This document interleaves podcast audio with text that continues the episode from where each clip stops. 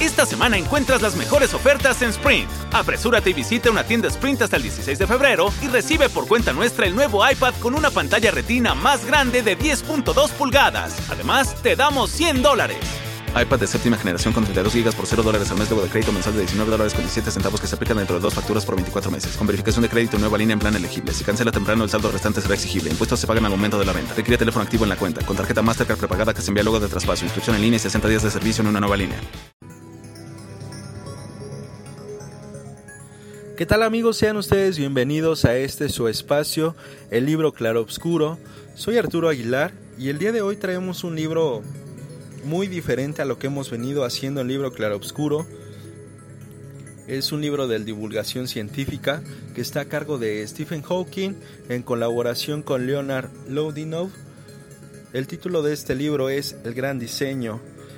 Desafortunadamente para la comunidad científica, el 14 de marzo del 2018 falleció Stephen Hawking después de haber convivido más de 50 años con esta enfermedad degenerativa por la que pues el mundo lo ubicaba y sabía que era el gran físico que llevaba una vida perseverante, que nunca se dio por vencido y que todas las cosas se las tomaba con humor. Sí, con humor tendía a apostar sobre algunas teorías sobre los agujeros negros con sus colegas, además de que pues era partícipe de algunas series de televisión como la teoría del Big Bang y salió también en un capítulo de Star Trek en el cual estaba Isaac Newton, Albert Einstein y el Data que era el androide que comandaba la nave y por supuesto pues Stephen Hawking haciendo de Stephen Hawking en la cual pues estaban echando una mano de, de póker y Albert Einstein le, le, amenaza a Stephen Hawking diciéndole, no me vas a ganar una vez más. El principio de incertidumbre ya quedó en el pasado. Sin embargo, el vencedor de esta mano de póker, pues es el buen Stephen Hawking. En el 2014 fue llevada a la pantalla grande eh, su vida, o su vida al menos eh, cuando le llegó la, la enfermedad. Cuando él era un estudiante, era un muy joven eh, esta película se tituló La teoría del todo y él hizo un comentario muy acertado en el cual decía que había momentos en los que eh, el que estaba en la pantalla creía que era él y, no un actor haciendo de Stephen Hawking. Y pues es que el, el sentimiento que embarga esta, esta cinta pues es realmente muy notorio. Te haces tú también partícipe de lo que está sucediendo en la cinta. El gran acierto de esta cinta es haber tomado como director a, una persona que se dedicaba a hacer documentales. Entonces creo que vale la pena ver esta película y es una película muy honesta. Y pues bien, vamos a la reseña. Y pues comenzaremos diciendo eh, el misterio del ser. Stephen Hawking eh, argumentaba que la filosofía ha muerto. Y es cierto, la filosofía ya lleva mucho tiempo muerta. ¿Y por qué lleva mucho tiempo muerta? Pues como bien lo, lo, saben ustedes, la filosofía era un estudio totalmente empírico basado en la observación y que no tenía como tal una metodología para poder eh, asegurar que efectivamente lo que estaba sucediendo siempre iba a converger a lo mismo. Además de que pues era muy muy diversa, no estaba totalmente centrada. Muchas veces esos pensamientos que tenían eh, los filósofos griegos iban unidos de un pensamiento a otro pensamiento y de ahí saltaban a otro más. Entonces, eh, lo que propone el señor Stephen Hawking es lo siguiente, y que tiene que ver un poco con lo que les acabo de decir de eh, las, las fechas, la coincidencia de las fechas con la muerte de Galileo Galilei y el nacimiento de Albert Einstein. Y lo que decía Stephen Hawking es que pues existe una teoría M en la cual la teoría M es la madre de todas las demás teorías y existían otras teorías más pequeñas o de menor rango en las cuales todas tenían una base en común sin embargo pues trataban de dar una respuesta a las situaciones que en la actualidad estaban menguando al ser humano o que le quebraban la cabeza.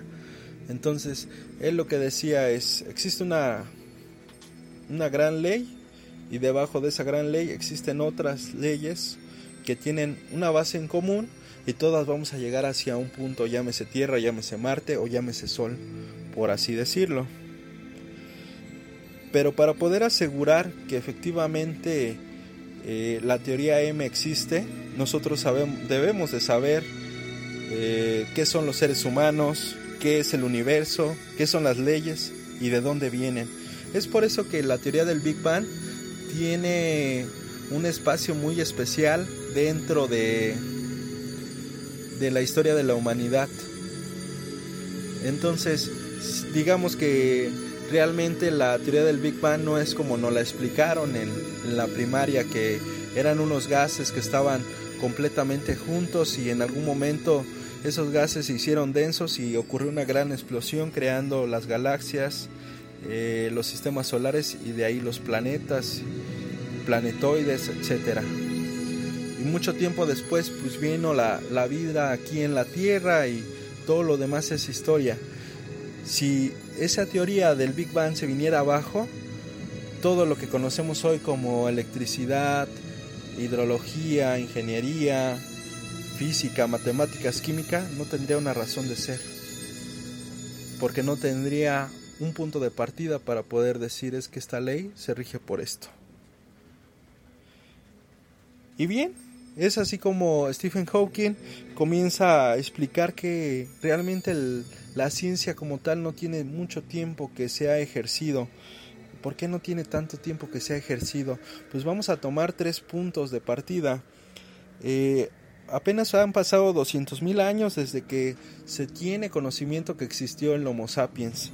Han pasado 7.000 años antes de Cristo desde que la primera persona o el primer individuo se atrevió a escribir para que otras personas pudieran leer lo que esta persona estaba pensando. Y apenas han pasado 2018 años desde que nació Jesucristo. Entonces, si nosotros tomamos como base el 2018 más otros 10 de los antiguos griegos y los romanos, pues realmente no, no ha pasado tanto tiempo. Sin embargo, la ciencia como tal ha avanzado muchísimo. Y ha avanzado muchísimo desde los primeros filósofos griegos, eh, de los cuales pues se me viene mucho a la mente ahorita Arquímedes con su ley de palanca, con su ley de empuje, de la cual pues nace una anécdota en la cual un rey le pide a Arquímedes que por favor le diga si es verdad que su corona es totalmente de oro y si no pues va a mandar a decapitar a, a la persona que hizo esta corona. Y es así como Arquímedes echa a andar su mente y dice, ah, pues ya sé qué voy a hacer, la voy a meter a una piscina y voy a ver cuánta agua saca. En consideración del agua que saca, pues debe ser algo igual al espacio que ocupa la corona. Sin embargo, él al hacer las mediciones de agua, pues se da cuenta que no es, no es completamente verídico y mandan a decapitar al, al creador de esa corona. Y con, e, de esa forma, más bien, de esa forma, Arquímedes demostró que la corona no estaba hecha totalmente de oro. Después de este gran pensador, pues ahí está Aristóteles también que propone que el ser humano no está formado de materia que no se pueda dividir, que hay un alma que la permite, bueno, más bien hay un alma que hace que todo que todos los átomos o que todas las cosas que tiene el cuerpo se mantengan unidas. Después de eso viene el conocimiento de Galileo Galilei en el cual pues dice que eh, efectivamente la Tierra no es redonda, de la cual eh, me gustaría más adelante poderles platicar cómo fue que Galileo Galilei pudo saber que la gravedad valía menos 9.81 metros sobre segundo al cuadrado. Y la aseveración es la siguiente, ¿cómo pudo saber que era sobre segundo al cuadrado si en su época no existían relojes? Espero poder platicarles esa historia en otra, en otra ocasión, pero ahorita Vamos a seguir con la reseña. Después de eso viene el conocimiento de René Descartes y el, el método científico y pues la colaboración de la mecánica clásica de Isaac Newton. Y pues ahí viene un parteaguas dentro de lo que viene siendo la física y las matemáticas. Isaac Newton creó el cálculo como una herramienta para la física, mientras que decía por ahí otro matemático que era Leibniz, que decía que él era el creador del cálculo. Pero lo que más coraje les da a los matemáticos, si eres escucha matemático, espero que no te enojes conmigo, pero creo que es más válido lo que dice Isaac Newton, ¿no? Eh, al final de cuentas creo que los premios más grandes siempre se los han llevado los físicos a partir de que todos se lo imaginan y la matemática simple, simplemente ha existido como una herramienta tanto para la física como para la química. Y bien, después de haberles dicho todas esas teorías, ¿de dónde salieron todas esas ideas? Y es ahí donde Laplace, otro científico, dice una aseveración muy grande, que es la siguiente. Dado que el universo es un instante, las leyes determinan el futuro como el pasado, es decir, como ya todo está escrito, solamente lo demás está regido por leyes que van a simplemente demostrar que el pasado se va a seguir demostrando en el futuro y viceversa, ¿no? Y pues esto le da fundamento a todo lo que viene más adelante en el libro. Porque pues lo que trata de demostrar o lo que trata de decir es que eh, todas las leyes, el movimiento, la mente y el comportamiento humano, todas tienden a, ser de una manera y tienden a cumplir ciertas leyes, a excepción de la razón humana, que cada cerebro es diferente, ¿no?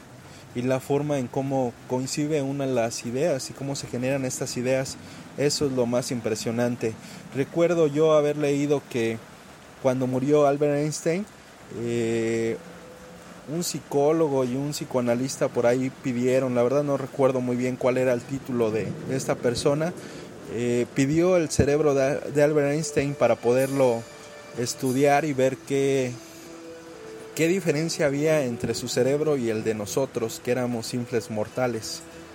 Y al estar en contacto con su cerebro se dio cuenta que la estructura era la misma. Entonces, pues esto que están diciendo Stephen Hawking no es tan rebuscado, ¿eh? Y entonces, basándonos en todo esto, yo les preguntaría y me preguntaría a mí también, ¿qué es la realidad? En algún momento Ptolomeo dijo que todo giraba alrededor de la Tierra. Y más adelante vino Nicolás Copérnico a decir que, que eso no era cierto, que la Tierra giraba alrededor del Sol. Sin embargo, lo que no tenía Ptolomeo era esa metodología para poder explicar que efectivamente lo que él decía era cierto y Copérnico tenía la lógica y la matemática de su lado para poder demostrar que lo que él estaba diciendo era verdad. Entonces, de, esta, de este argumento sale lo siguiente. El realismo es la conjunción de la mente con los hechos en uno mismo. El antirrealismo separa lo teórico de la vida empírica. Y luego viene una cosa que se llama el realismo dependiente del modelo, que dice lo siguiente, carece de sentido preguntar si es real o no. Si esto coincide con el hecho de las observaciones, lo demás no me importa. Y entonces e, esto recae nuevamente a lo que ya les platicaba yo hace un momento de la teoría del Big Bang, que es necesaria porque todo lo que ella implica permite que las, las observaciones tengan un sentido y podamos seguir un rastro. Y bueno, pues lo que él trata de decir con todo esto es, bueno, si es que en realidad existe esta teoría M, que es una ley que debe de seguir lo siguiente, debe ser elegante, debe de, debe de tener el mínimo de variables y debe de ser completamente congruente con las observaciones. Eso es un hecho que no se puede dejar de largo, ¿no? Pues de esto, eh, pues está el sustento de lo que él decía. Eh, Stephen Hawking, eh, en la teoría del todo, trata de unir lo que es la mecánica clásica, perdón, la mecánica cuántica con la teoría de la relatividad. Y bueno, explicando brevemente, la mecánica cuántica obedece a los objetos muy pequeños y la relatividad aplica para los objetos que son mucho muy grandes. Y entonces, curiosamente, tuvo la fortuna Stephen Hawking de poder observar un fenómeno en 1999, un fenómeno de dos rejillas, en las cuales dos rejillas eran bombardeadas por átomos similares a, balones y estas eh, pues el experimento era muy fácil, ¿no? Ibas a bombardear las dos rejillas y aparentemente a la dirección en la que tú apuntabas, ahí era donde tenía que llegar esta partícula, ¿no? Si fuera un objeto grande, pues seguramente lo íbamos a ver. Pero en el caso de la mecánica cuántica, eh, al ser un objeto muy pequeño y muy liviano, eh, se ven de alguna otra forma influenciadas por ciertas ondas que son destructivas que lo, lo que hacen es que eh, el átomo no siga su trayectoria sino que vaya de un lado o se vaya a otro lado o completamente se destruya. También en ese, en ese fenómeno perdón en ese experimento también observaron que estos átomos bueno había unos átomos que llegaban completamente al lugar en donde estaba y había otros tantos que no y es así como dice, bueno, Stephen Hawking dice, bueno, si, si todo esto o todos nosotros eh, estamos en convivencia con estas ondas, entonces es así como es como se da el, crecimiento del, del universo. Una, una, pregunta demasiado retórica y compleja para un simple mortal como nosotros, ¿no? Sin embargo, eh, la unión de lo que yo les comentaba, que era la relatividad y la mecánica cuántica, eh, digamos que la mecánica cuántica era algo muy algo muy exacto que los científicos en ese momento podían determinar. Sin embargo, en la relatividad, eh, al ser objetos realmente grandes, pues era muy complicado eh, poder asegurar que esos objetos iban a seguir hacia una trayectoria o hacia el mismo lado. ¿Por qué? Porque hay varias formas de incertidumbre. La primera incertidumbre es eh, el observador está parado donde debe estar, el objeto va a la velocidad que va, y es entonces en donde a Stephen Hawking se le prende la bombilla y dice, ah, pues hubo un señor que se llama Heisenberg, sí, igual que el de Breaking Bad, que decía que las capacidad, bueno, la capacidad de, medir dos magnitudes, la posición y la velocidad era algo muy complejo. Entonces, eh, eso le da respuesta a una constante que se llama la constante de Planck, que es eh, directamente proporcional, es decir, si una aumenta, la otra disminuye puedo, saber la velocidad de un objeto, pero no puedo saber su posición. Puedo saber su posición, pero no puedo saber su velocidad porque puede ser muy pequeña, ¿no? Es a esto a lo, a lo que responde este principio de incertidumbre. Y después vino otro señor que, que vino a darle un soporte a esta teoría en la cual eh, Richard Feynman decía que una partícula sigue todos los caminos posibles.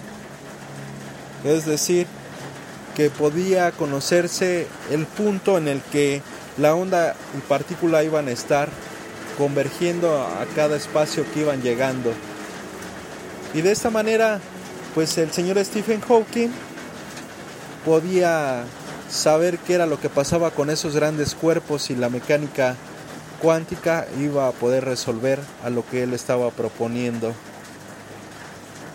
Sin embargo, pues de todo esto surgen muchas, muchas cosas y es por eso que la teoría de cuerdas en este momento empieza a, tener ciertos... Eh, empieza a tener una presencia muy fuerte por la siguiente razón. La teoría de la, de la relatividad dice que la velocidad de la luz va a ser la misma para todas las personas. Es decir, eh, el mismo reflejo de luz que estoy viendo yo ahorita, tú lo estás viendo. Y eso crea un nuevo, una nueva dimensión. Es decir, existe una dimensión que es el tiempo, que es la, la razón por la cual yo te puedo decir, ahorita vamos en 20 con 40. Existe otra dimensión en la cual se mide el espacio y el espacio tiene tres dimensiones. Y la otra dimensión es la que yo te acabo de decir, que es la luz. Bueno, ¿ya qué va todo esto? Bueno, resulta que después de que Albert Einstein descubrió que la luz era una constante para todos los seres humanos, él, descubrió una teoría de relatividad especial en la cual decía, bueno, ¿y, ¿y cómo es que afecta la gravedad a todos esos cuerpos? ¿Cómo es que la gravedad eh, siempre atrae a los mismos cuerpos hacia el centro? Y pues a Einstein se le ocurrió la grandiosa idea de decir que eh, lo que está pasando con la gravedad no es una fuerza, sino es una deformación que es creada por la masa o la energía que contiene el cuerpo. Es decir, que es una atracción a camino seguido. Y, esto le va dando fuerza a esa teoría de los agujeros negros. Es decir, es, es, una es, es lo opuesto a la energía y está siendo atraído. Como los polos de un imán que son diferentes se atraen. Algo similar a eso. Entonces, si el problema que tenía Stephen Hawking era de decir, bueno, si, si ya tengo algo que, que corresponde a, a decir que la, la mecánica cuántica puede ser igual a la teoría de la relatividad, entonces no, no voy a poder demostrarlo hasta que no conozca yo cómo puedo manipular la gravedad.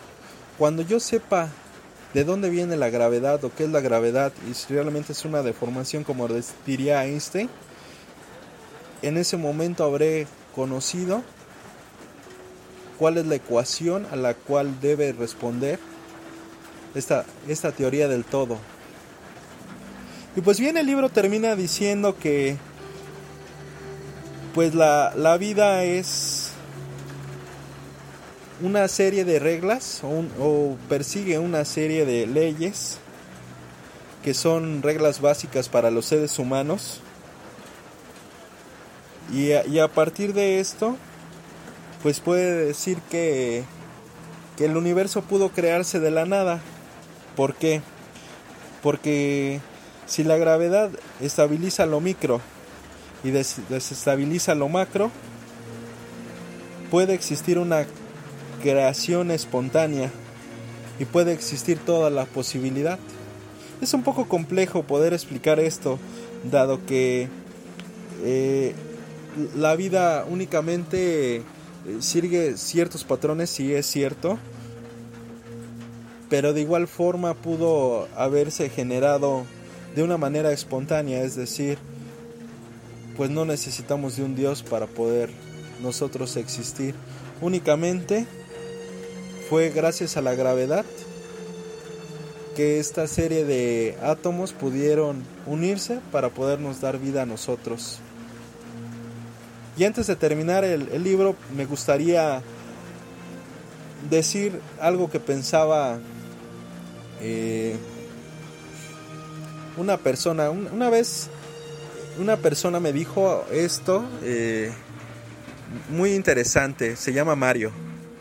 Y Mario me decía, ¿tú crees en Dios? Y yo le decía, pues yo no lo conozco. Pero Mario me dijo, mira, de donde yo vengo, él es de Veracruz, dice, mi papá tuvo un papá y el papá de mi papá tuvo otro papá. Y el papá de mi papá de mi papá tuvo otro papá. Es decir, de algún lado debemos venir. Y ese es Dios. Pero bueno, cada quien tendrá sus creencias y eso se respeta muchísimo. Pero esto fue lo que quiso decir Stephen Hawking y por lo que toda la vida se pasó investigando tratando de demostrar que efectivamente había algo o había una ecuación que regía a todas las demás. Pues bien, esto fue el libro Claroscuro.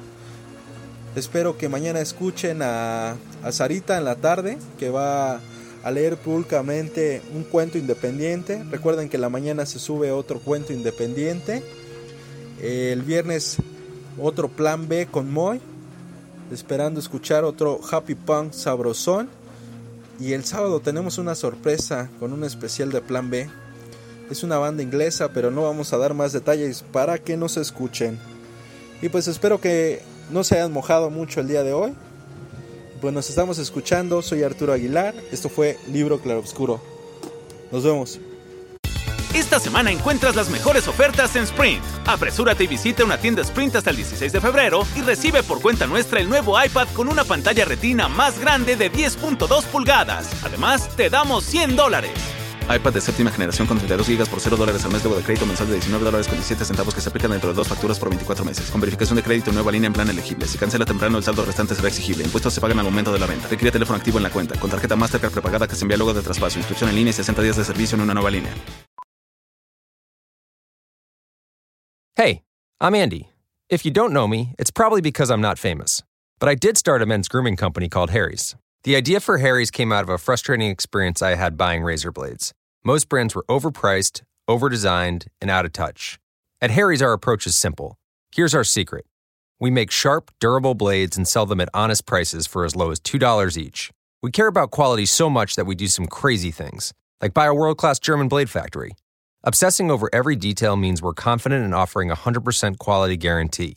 Millions of guys have already made the switch to Harry's, so thank you if you're one of them. And if you're not, we hope you give us a try with this special offer. Get a Harry starter set with a five blade razor, weighted handle, shave gel, and a travel cover, all for just three bucks plus free shipping. Just go to harrys.com and enter 5000 at checkout. That's harrys.com, code 5000. Enjoy!